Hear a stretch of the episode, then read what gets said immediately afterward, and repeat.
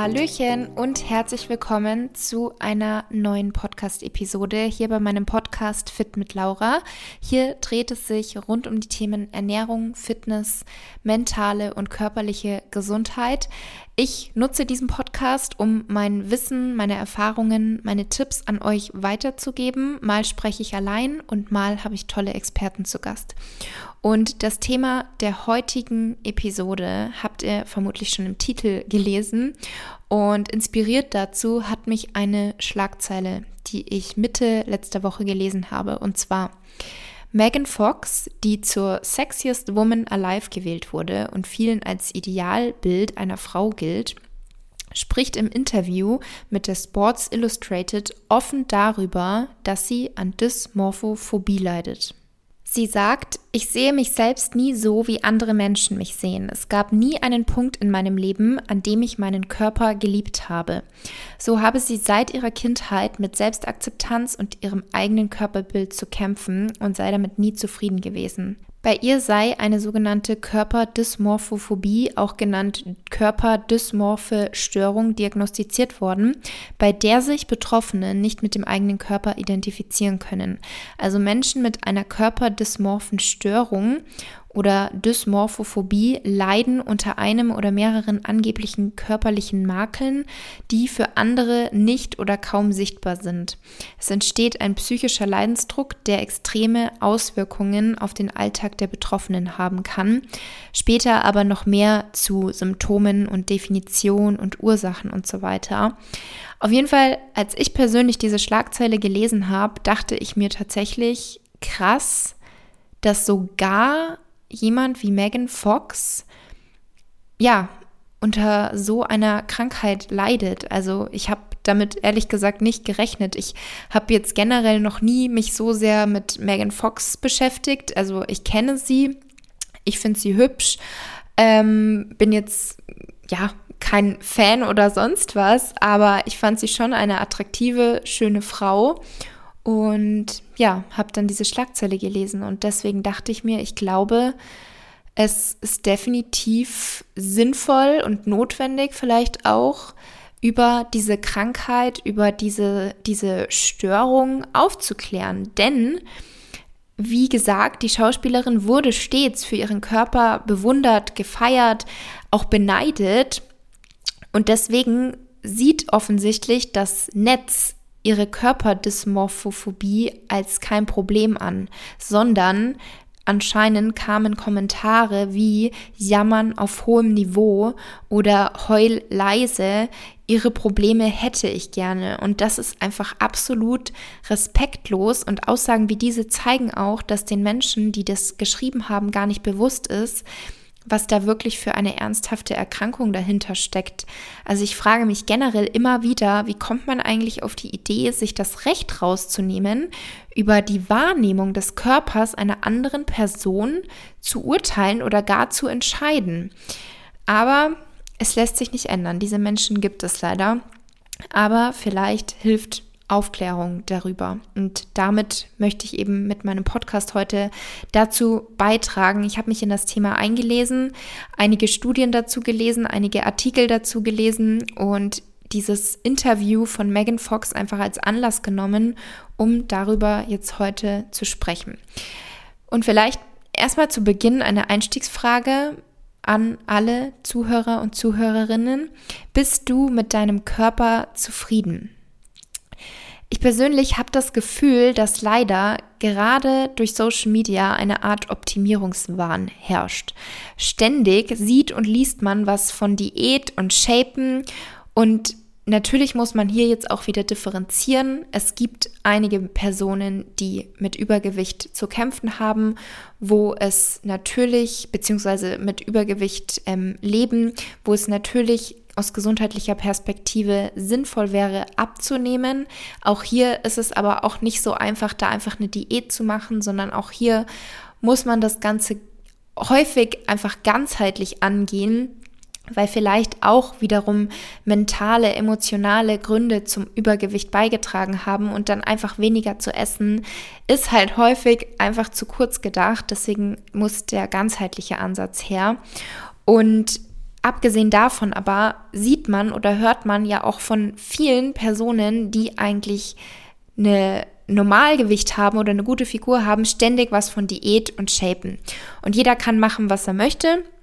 Und versteht mich auch nicht falsch, es ist absolut okay und auch gut, sich um den eigenen Körper zu kümmern, ähm, das Beste aus sich herausholen zu wollen, immer wieder mal motiviert zu sein. Und hier kann man natürlich auch seine Community, wenn man jetzt als Content Creator, Content Creatorin aktiv ist, motivieren und inspirieren.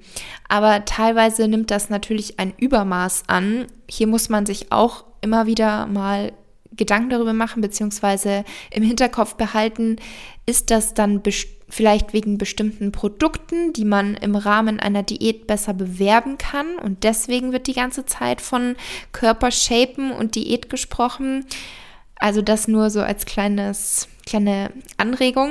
Aber um jetzt zurückzukommen, was ich sagen wollte, ist es wie gesagt absolut okay. Ich selber ernähre mich ja auch gesund. Ich treibe auch regelmäßig Sport. Ich ähm, lebe insgesamt einen sehr gesunden Lebensstil, woraus natürlich auch resultiert, dass ich eine sportliche Figur habe und mir ist es auch wichtig, gebe ich ganz offen zu. Aber im Vordergrund steht für mich natürlich mein Wohlbefinden und meine Gesundheit. Und das habe ich besonders durch meine Geschichte mit dem Periodenverlust gelernt. Als ich lange Zeit dachte, ich mache genau das Richtige, ich gehe täglich trainieren, ich esse nur zu 100% clean, ich habe einen niedrigen Körperfettanteil, man sieht alle Muskeln. Ich dachte, ich mache genau das Richtige für meine Gesundheit. Aber ein Extrem ist nie gesund und das hat ja dann auch dazu geführt, dass meine Hormone aus dem Gleichgewicht geraten sind, dass meine Periode ausgeblieben ist. Und letztendlich habe ich dadurch einfach auch erkannt, dass das Gewicht äh, nicht entscheidend ist, sondern dass die Gesundheit viel, viel wichtiger ist als ein bestimmtes Gewicht oder eine bestimmte Form oder irgendeine Zahl auf der Waage, was auch immer. Und letztendlich ist auch die richtige Balance in allen Lebensbereichen entscheidend. Also ein Perfekt gibt es sowieso nicht und ein Extrem ist, wie gesagt, nie gesund. Und deswegen ist auch in letzter Zeit in den letzten Monaten für mich der Bereich Mind, also unser mentales Wohlbefinden, unsere mentale Gesundheit, immer mehr in den Vordergrund gerückt. Weil es ist nicht nur entscheidend, dass wir gesund und nährstoffreich essen oder dass wir uns bewegen, dass wir Sport machen, sondern vor allem auch, wie wir das Ganze machen. Also wie unser Essverhalten ist, wie unser Sportverhalten ist, ob das eben zwanghaft ist, ob wir uns selber damit unter Druck setzen, uns damit stressen und da restriktive Verhaltensweisen dahinter stecken oder ob wir das Ganze in einer gesunden Balance machen, uns damit wirklich wohlfühlen und eben achtsam essen, achtsam leben, achtsam mit unserem Körper, unserer eigenen Gesundheit umgehen. Und das ist einfach unfassbar wichtig. Deswegen betone ich das eben auch immer wieder und deswegen gibt es zum Beispiel auch in meiner neuen App im Circle of Balance nicht nur den Bereich Food, nicht nur den Bereich Body mit Training, sondern ganz, ganz wichtig auch den Bereich Mind, wo eben einiges zu diesem Thema zu finden ist. Und nun aber zurück zum Thema beziehungsweise zur Frage, bist du persönlich zufrieden mit deinem Körper? Und ich persönlich bin es. Und das bedeutet nicht, dass man alles zu 100% liebt und perfekt und toll findet, sondern ich akzeptiere mich einfach so, wie ich bin. Und ich bin dankbar für meinen Körper. Ich fühle mich wohl in meinem Körper. Und natürlich kann man auch mal irgendwie den Gedanken haben, ach, ich hätte gerne ein bisschen weniger Bauchspeck oder ich hätte gerne schlanke Beine, was auch immer. Es ist, glaube ich, ganz normal, dass es gewisse Körperteile gibt, wo man sich denkt, ja Mensch, also da könnte ich jetzt schon das und das ändern, wenn ich die Möglichkeit hätte. Aber man akzeptiert es eben trotzdem. Also ich akzeptiere es einfach trotzdem und bin insgesamt auf jeden Fall zufrieden. Und die meisten Menschen würden, wie gesagt, gerne was an ihrem Körper oder ihrem Aussehen ändern, aber für manche wird das eben zur Besessenheit. Also eine Sommersprosse oder ein Leberfleck, die Form oder Größe der Nase, die Symmetrie der Ohren, die Größe der Brüste, ganz egal, ob es sich jetzt um einen größeren oder kleineren, einen echten oder einen falsch wahrgenommenen, einen auffälligen oder einen unauffälligen Makel handelt, für Menschen mit der körperdysmorphen Störung sind diese Makel oder können diese Makel lebensbedrohlich sein. Und bevor wir jetzt auf dieses Thema näher eingehen, also das heißt die Definition, die Ursache, die Behandlung und so weiter erläutern, kurz noch das Thema Body Image. Und zwar hat das Interesse am Körperbild in den letzten Jahren zugenommen und Forscher verschiedenster Disziplinen haben damit begonnen, die Faktoren zu untersuchen, die die Körperwahrnehmung der Menschen beeinflussen, sowie die Auswirkungen des Körperbildes auf das Verhalten.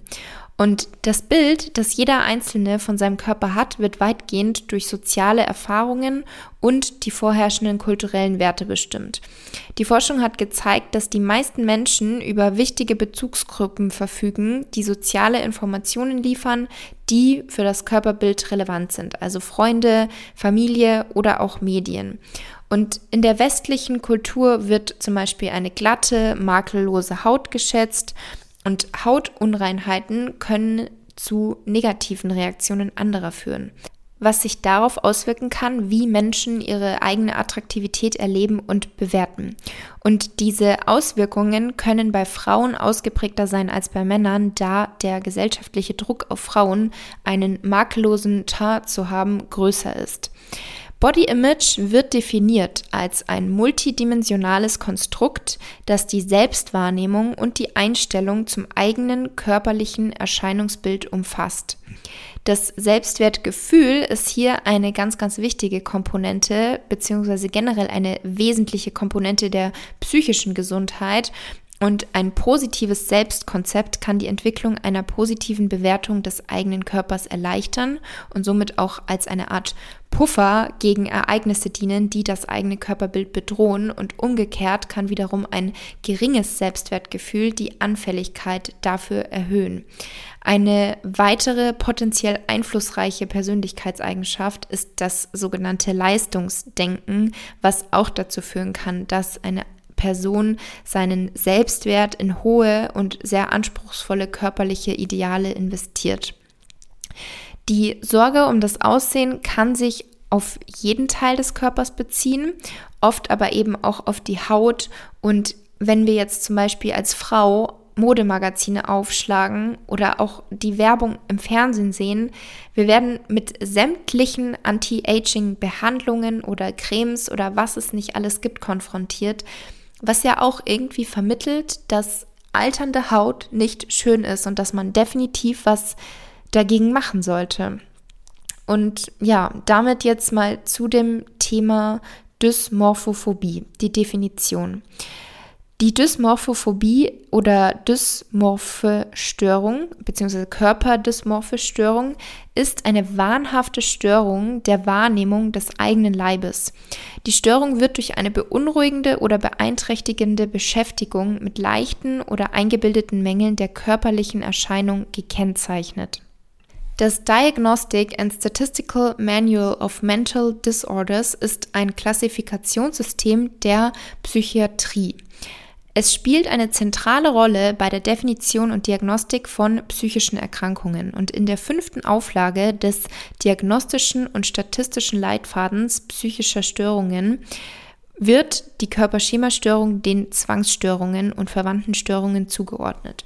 Und die Kriterien nach diesen sogenannten DSM-5 sind übermäßige Beschäftigung mit einem vermeintlichen Makel im Aussehen, der für andere nicht erkennbar ist oder geringfügig erscheint.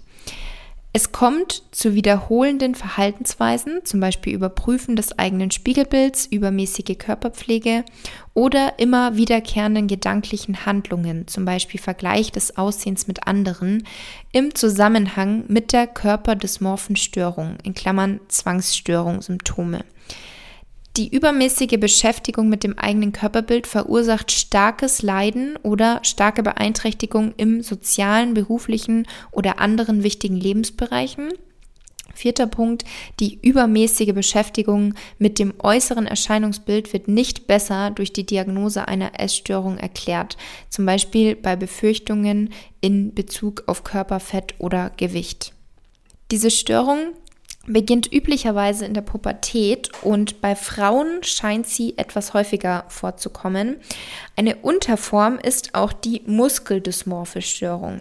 Betroffene gehen davon aus, dass sie klein und schmächtig sind und diese Störung des Selbstbilds tritt vorwiegend bei Männern auf. Im deutschen Raum ist das auch bekannt als, das Adonis als der Adonis-Komplex und diese Störung der Wahrnehmung des eigenen Körperbildes könne Forschungen zufolge auch so weit gehen, dass sich ein muskulöser Bodybuilder, den tatsächlich einfach jeder als sehr oder vielleicht schon zu muskulö muskulös ansehen würde, dass der selber sich aber als zu schmächtig ansieht. Und häufige Merkmale bei der muskeldysmorphen Störung sind ein hoher Grad an Perfektionismus, ein geringes Selbstwertgefühl Unzufriedenheit mit dem eigenen Körperbild und eine schlechte oder gar keine Beziehung zum Vater. Körperschemastörung ist auch ein Symptom von Essstörungen. Eine Körperschemastörung wird neben der starken Angst zuzunehmen inzwischen als wesentlicher Bestandteil und als Diagnosekriterium von Essstörungen beschrieben. Besonders häufig kommt eine körperdysmorphe Störung bei Magersucht und Bulimie vor. Die Körperschemastörung kann aber nicht nur ein Symptom sein, sondern auch ein Auslöser sein. Und zwar, weil eben diese negative Wahrnehmung des eigenen Körpers dazu führen kann, ihn kontrollieren und verändern zu wollen. Häufigkeit von Dysmorphophobie. Tatsächlich tritt diese Störung relativ häufig auf. Eine systematische Übersichtsarbeit aus dem Jahr 2016 ermittelte eine Prävalenz von 1,9 Prozent in der allgemeinen erwachsenen Bevölkerung. Das waren 2,1 Prozent bei Frauen und 1,6 Prozent bei Männern. Was sind jetzt die Symptome der Dysmorphophobie? Die Betroffenen beschreiben sich selbst typischerweise als hässlich, abnormal, deformiert oder entstellt. Und diejenigen mit einer wahnhaften Form sind völlig davon überzeugt, dass ihre Sichtweise ihres Aussehens korrekt ist, während diejenigen, die eine nicht wahnhafte Form haben, erkennen können, dass ihre wahrgenommenen Deformationen möglicherweise nicht korrekt sind. Und bei der Dysmorphophobie konzentrieren sich die häufigsten Sorgen auf die Haut, zum Beispiel Narben, Akne oder Falten oder auch Farbe, die Haare, Glatzenbildung, übermäßige Gesichts- oder Körperbehandlung oder die Nase, Größe oder Form der Nase, obwohl aber jedes Körperteil im Mittelpunkt der Sorge stehen kann. Und da das Aussehen eben als sehr, sehr wichtig angesehen wird, nehmen sich Menschen mit der Körperdysmorphophobie als unattraktiv wahr und bewerten sich selbst negativ. Und diese negativen Überzeugungen über ihr Aussehen führen dann häufig zu Angst, zu Scham, zu Traurigkeit, was wiederum dann zu Verhaltensweisen wie übermäßigem Spiegeln und oder Vermeidungsverhalten führen. Und die durch das Erscheinungsbild verursachten Verhaltensweisen und auch Sorgen sind sehr zeitaufwendig und auch sehr schwer zu kontrollieren. Und zu den zeitraubenden Ritualen gehören der ständige Blick in den Spiegel, was tatsächlich auch oft mehrere Stunden am Tag sein können, und der ständige Vergleich der vermeintlichen Hässlichkeit mit anderen. Also dass man sich selber ständig mit anderen vergleicht. Etwa 90 Prozent der Patienten und Patientinnen überprüfen sich wiederholt und exzessiv in Spiegeln oder auch in anderen reflektierenden Oberflächen. Und in der Regel tun sie das mit der Hoffnung, dass sie akzeptabel aussehen, fühlen sich aber nach dem Anblick des Spiegelbildes noch schlechter. Einige Verhaltensweisen wie zum Beispiel das Verdecken der Körperteile mit zum Beispiel einem Hut, Make-up oder Sonnenbrille werden als Sicherheitsverhalten bezeichnet, weil sie den Betroffenen dazu dienen, schmerzhafte Gefühle zu reduzieren oder zu vermeiden oder zu verhindern, dass etwas Schlimmeres passiert, zum Beispiel, dass sie gedemütigt oder beschämt werden. Und es wird generell einfach sehr viel Zeit damit verbracht, die vermeintlichen Makel zu kaschieren oder zu verstecken durch übertriebene Körperpflege, durch Schminken, Frisieren, Haare zupfen, häufiges Umziehen, das Tragen von weiter Kleidung oder Bräunung, also um Hautunreinheiten zu verbessern oder um die Hautfarbe zu verändern Die Suche nach Bestätigung, also ständige Frage, ob das eigene Aussehen akzeptabel ist, exzessives Einkaufen von Schönheitsprodukten oder auch exzessiver Sport, also beispielsweise Gewichtheben bei Muskeldysmorphie. Viele Betroffene suchen auch Hautärzte auf oder möchten ihren Körper durch plastische Chirurgie ansehnlich machen. Davon wird aber eher abgeraten, dazu dann später noch mehr. Und was auch ein häufiges Verhalten ist, ist das sogenannte Vermeidungsverhalten. Das heißt, die Patienten vermeiden häufig soziale Situationen, da sie befürchten, von anderen Menschen negativ beurteilt zu werden, weil sie eben hässlich aussehen. Sie nehmen vielleicht auch keinen Job an, bei dem sie glauben, dass sie von anderen kritisch beäugt werden. Und diese Vermeidungs, dieses Vermeidungsverhalten kann kurzfristig einem ähnlichen Zweck dienen wie zwanghaftes Verhalten, nämlich eine vorübergehende Linderung mit den verbundenen Ängsten und Belastungen.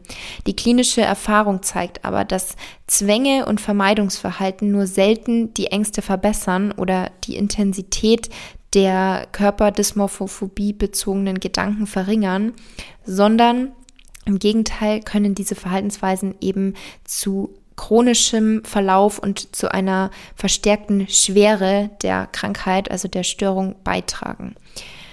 Was sind jetzt die sozialen Folgen von einer körperdysmorphen Störung?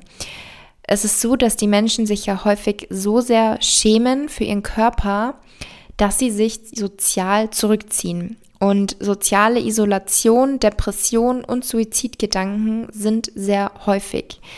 In der Regel leiden die Patienten unter erheblichen Beeinträchtigungen im sozialen, beruflichen und schulischen Bereich. In einer Stichprobe von 200 Personen mit Dysmorphophobie arbeiteten 36 Prozent im letzten Monat mindestens eine Woche lang nicht und 11 Prozent hatten die Schule aufgrund von Dysmorphophobie-Symptomen dauerhaft abgebrochen. Menschen mit dieser Störung haben im Durchschnitt eine wesentlich schlechtere psychische Gesundheit, ein schlechteres emotionales Wohlbefinden, ein schlechteres soziales Funktionieren und eine insgesamt schlechtere Lebensqualität als die Allgemeinbevölkerung. Die Raten von Selbstmordgedanken und Selbstmordversuchen und vollendetem Selbstmord scheinen deutlich erhöht zu sein. Etwa 80 Prozent der betroffenen Personen berichten über frühere oder aktuelle Selbstmordgedanken und etwa ein Viertel hat einen Selbstmordversuch unternommen, der häufig auf die Symptome zurückgeführt wird also auf die Symptome von Dysmorphophobie.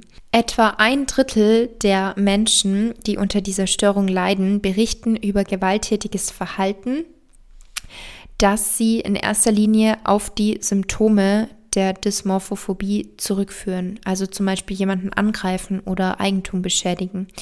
Klinische Eindrücke deuten darauf hin, dass Wut oder Gewalt durch die Wut darüber deformiert auszusehen, die Unfähigkeit, den Defekt zu beheben, Bezugswahn und das Gefühl von anderen wegen des Defekts abgelehnt zu werden ausgelöst werden könnten. Und darüber hinaus kann auch die Unzufriedenheit mit kosmetischen Eingriffen Wut oder sogar gewalttätiges Verhalten auslösen. Also laut einer Umfrage gaben 12 Prozent der plastischen Chirurgen an, von einem unzufriedenen Patienten, der unter Dysmorphophobie litt oder leidet, körperlich bedroht worden zu sein. Und es gibt gelegentlich auch Berichte über Personen mit wahrscheinlichem Körperdysmorphophobie, die ihren plastischen Chirurgen angegriffen und sogar getötet haben, nachdem sie über das Ergebnis eines kosmetischen Eingriffs verzweifelt waren. Viele Menschen mit Dysmorphophobie missbrauchen auch Alkohol oder Drogen und in einer Studie hat sich gezeigt, nach der Frage nach dem Zusammenhang zwischen Substanzkonsum und den Körperdysmorphophobie-Symptomen, dass 68 Prozent angaben, dass ihre Symptome dazu beitrugen, dass der Substanzkonsum problematisch wurde. Zu Jugendlichen, ich hatte am Anfang erwähnt, dass die Körperdysmorphophobie besonders in der Pubertät häufig entsteht. Und es gibt bisher nur wenige Studien, die Jugendliche untersucht haben, aber vorläufige Ergebnisse deuten darauf hin, dass die Störung bei Erwachsenen und Jugendlichen weitgehend ähnlich zu sein scheint.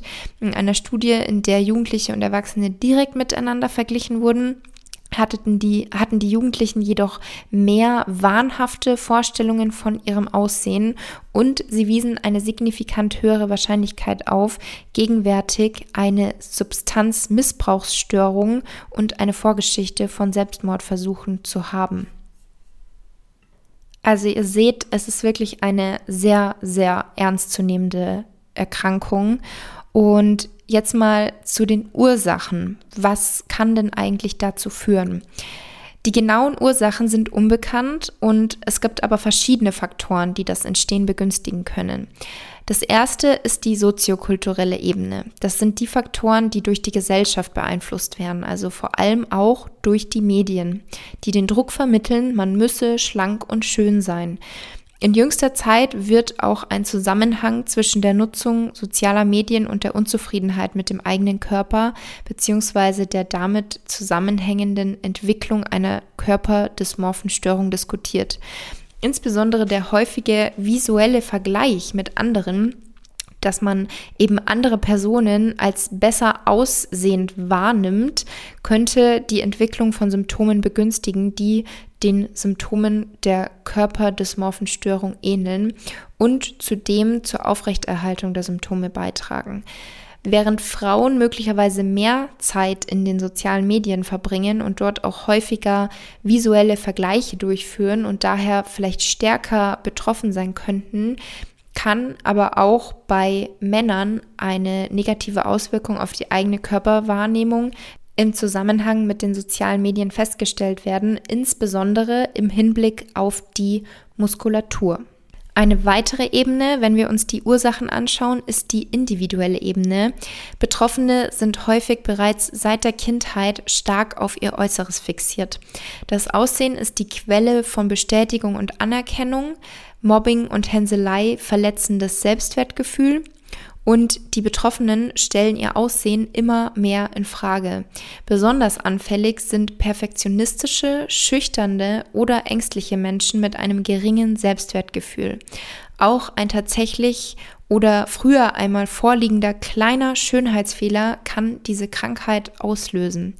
Es gibt Hinweise darauf, dass Erfahrungen in der Kindheit eine entscheidende Rolle spielen, also auch zum Beispiel Missbrauchserlebnisse oder die Vernachlässigung in der Kindheit sind Risikofaktoren für die Entstehung der Dysmorphophobie. Und Kinder, die überbehütet aufgewachsen oder deren Eltern Konflikte meiden oder gemieden haben, sind ebenso gefährdet. Zuletzt haben wir dann noch biologische Faktoren, denn Experten gehen davon aus, dass auch biologische Faktoren die Entstehung beeinflussen kann. Sie vermuten eine Störung im Haushalt des Neurotransmitters Serotonin. Gestärkt wird diese Annahme dadurch, dass die Behandlung mit selektiven Serotonin-Wiederaufnahmehämmern, das ist eine, ein Psychopharmakon aus der Gruppe der Antidepressiva, bei Dysmorphophobie oft hilft. Und damit kommen wir auch jetzt zur Behandlung.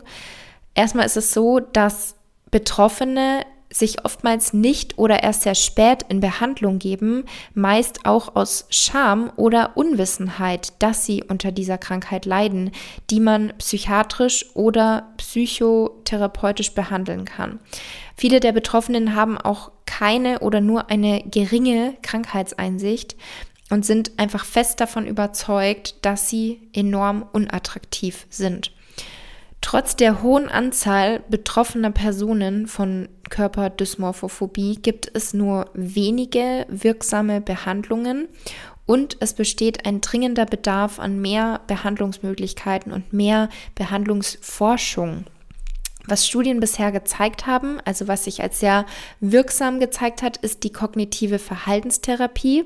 Das ist eine Form der Verhaltenstherapie, die helfen kann, die problematischen Gedanken und Verhaltensmuster, die diese Symptome eben aufrechterhalten, zu erkennen und zu hinterfragen und zu ändern. Und zusätzlich können Medikamente zum Einsatz kommen und hier haben sich eben, wie gerade schon erwähnt, Antidepressiva aus der Gruppe der Serotonin-Wiederaufnahmehämmer bewährt.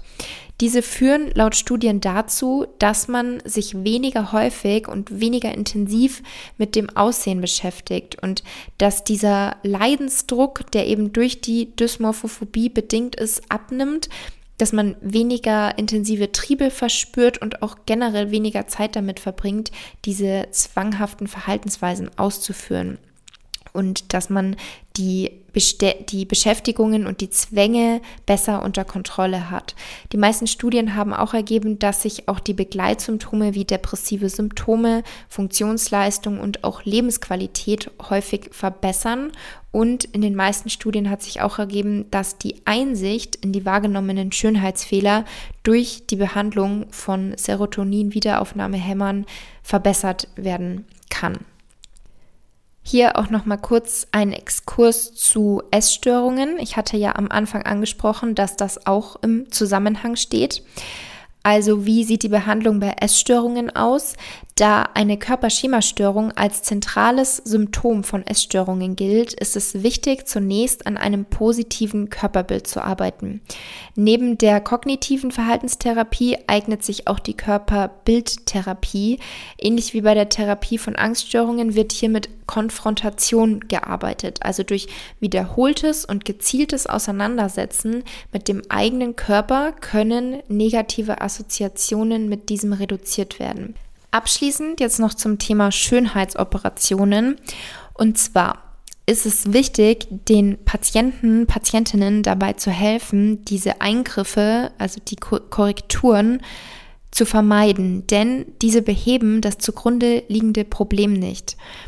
Die Mehrheit der Personen mit Dysmorphophobie sucht, also das sind 71 bis 76 Prozent, suchen und 64 bis 66 Prozent erhalten kosmetische Behandlungen, also chirurgische, dermatologische oder zahnärztliche Behandlungen für ihre wahrgenommenen Schönheitsfehler.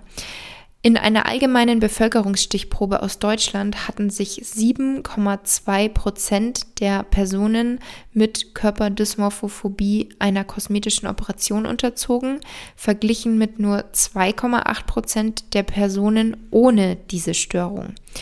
Und eine solche Behandlung scheint eben sehr selten die Symptome insgesamt zu verbessern. Also in einer Studie mit 200 Personen mit Körperdysmorphophobie berichteten die Probanden retrospektiv, dass nur 3,6 Prozent aller Behandlungen zu einer Gesamtverbesserung führten. Und in einer anderen Studie mit 250 Personen führten nur 7 Prozent der Behandlungen zu einer Gesamtverbesserung der Dysmorphophobie. Eine weitere Studie fand auch heraus, dass 81 Prozent von 50 Patienten und Patientinnen mit einer früheren medizinischen Beratung oder Operation unzufrieden waren.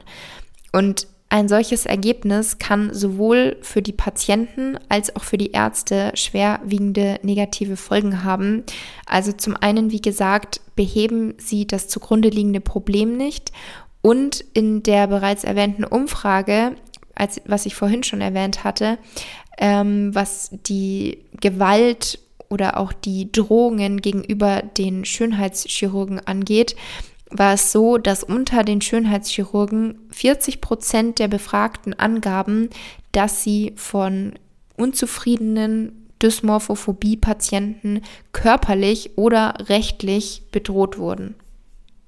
Fazit, obwohl viele Menschen von dieser Störung betroffen sind, wird sie in der klinischen Praxis nach wie vor unterdiagnostiziert. Und angesichts der Auswirkungen auf die Lebensqualität sowie der hohen Selbstmordrate bzw. der hohen Rate an Selbstmordgedanken ist es dahingehend sehr wichtig, dass Dysmorphophobie frühzeitig erkannt und genau diagnostiziert wird. Und abschließend möchte ich jetzt noch mal ganz kurz auf meine Frage zurückkommen, die ich am Anfang gestellt habe, und zwar, ob du mit deinem Körper zufrieden bist. Und sicherlich gibt es ganz unterschiedliche Ausprägungen der körperdysmorphen Störung, beziehungsweise es muss nicht gleich die Diagnose dieser Störung sein, sondern generell kann es auch einfach sein, dass der oder die ein oder andere meiner Zuhörer und Zuhörerinnen mit dem eigenen Körperbild einfach nicht zufrieden ist und ihr vielleicht bei der Aussage von Megan Fox, dass sie gesagt hat, es gab nie einen Punkt in meinem Leben, an dem ich meinen Körper geliebt habe, Vielleicht geht es manchen unter euch ähnlich und deswegen da einfach abschließend mein Appell an euch. Schämt euch nicht dafür, sondern sprecht offen und ehrlich darüber und sucht euch Hilfe. Es ist absolut nichts verwerflich daran, sich professionelle Hilfe zu suchen. Ganz im Gegenteil, das ist so wertvoll und sinnvoll und kann eigentlich nur helfen. Also es kann einen eigentlich nur weiterbringen. Von daher Ihr seid da nicht alleine, ihr müsst das nicht alleine machen und versucht da wirklich mit engen Bezugspersonen oder eben mit einem Therapeuten, einer Therapeutin offen drüber zu sprechen. Und damit beende ich jetzt die heutige Episode. Ich hoffe, sie hat euch gefallen. Ich fand das Thema super spannend und interessant und denke, es ist definitiv wichtig, darüber mehr aufzuklären und ich bin sehr gespannt auf eure Gedanken und euer Feedback. Von daher schreibt mir wie immer sehr, sehr gerne bei Instagram oder auch per E-Mail euer Feedback und eure Gedanken zu diesem Thema. Und jetzt wünsche ich euch erstmal noch einen wunderschönen Montag einen wunderschönen Feiertag, sofern überall Feiertag ist. Also bei uns in Bayern ist zumindest Feiertag. Und ja, wünsche euch dann auch noch eine wunderschöne Restwoche. Wir hören uns nächsten Montag wieder. Macht's gut!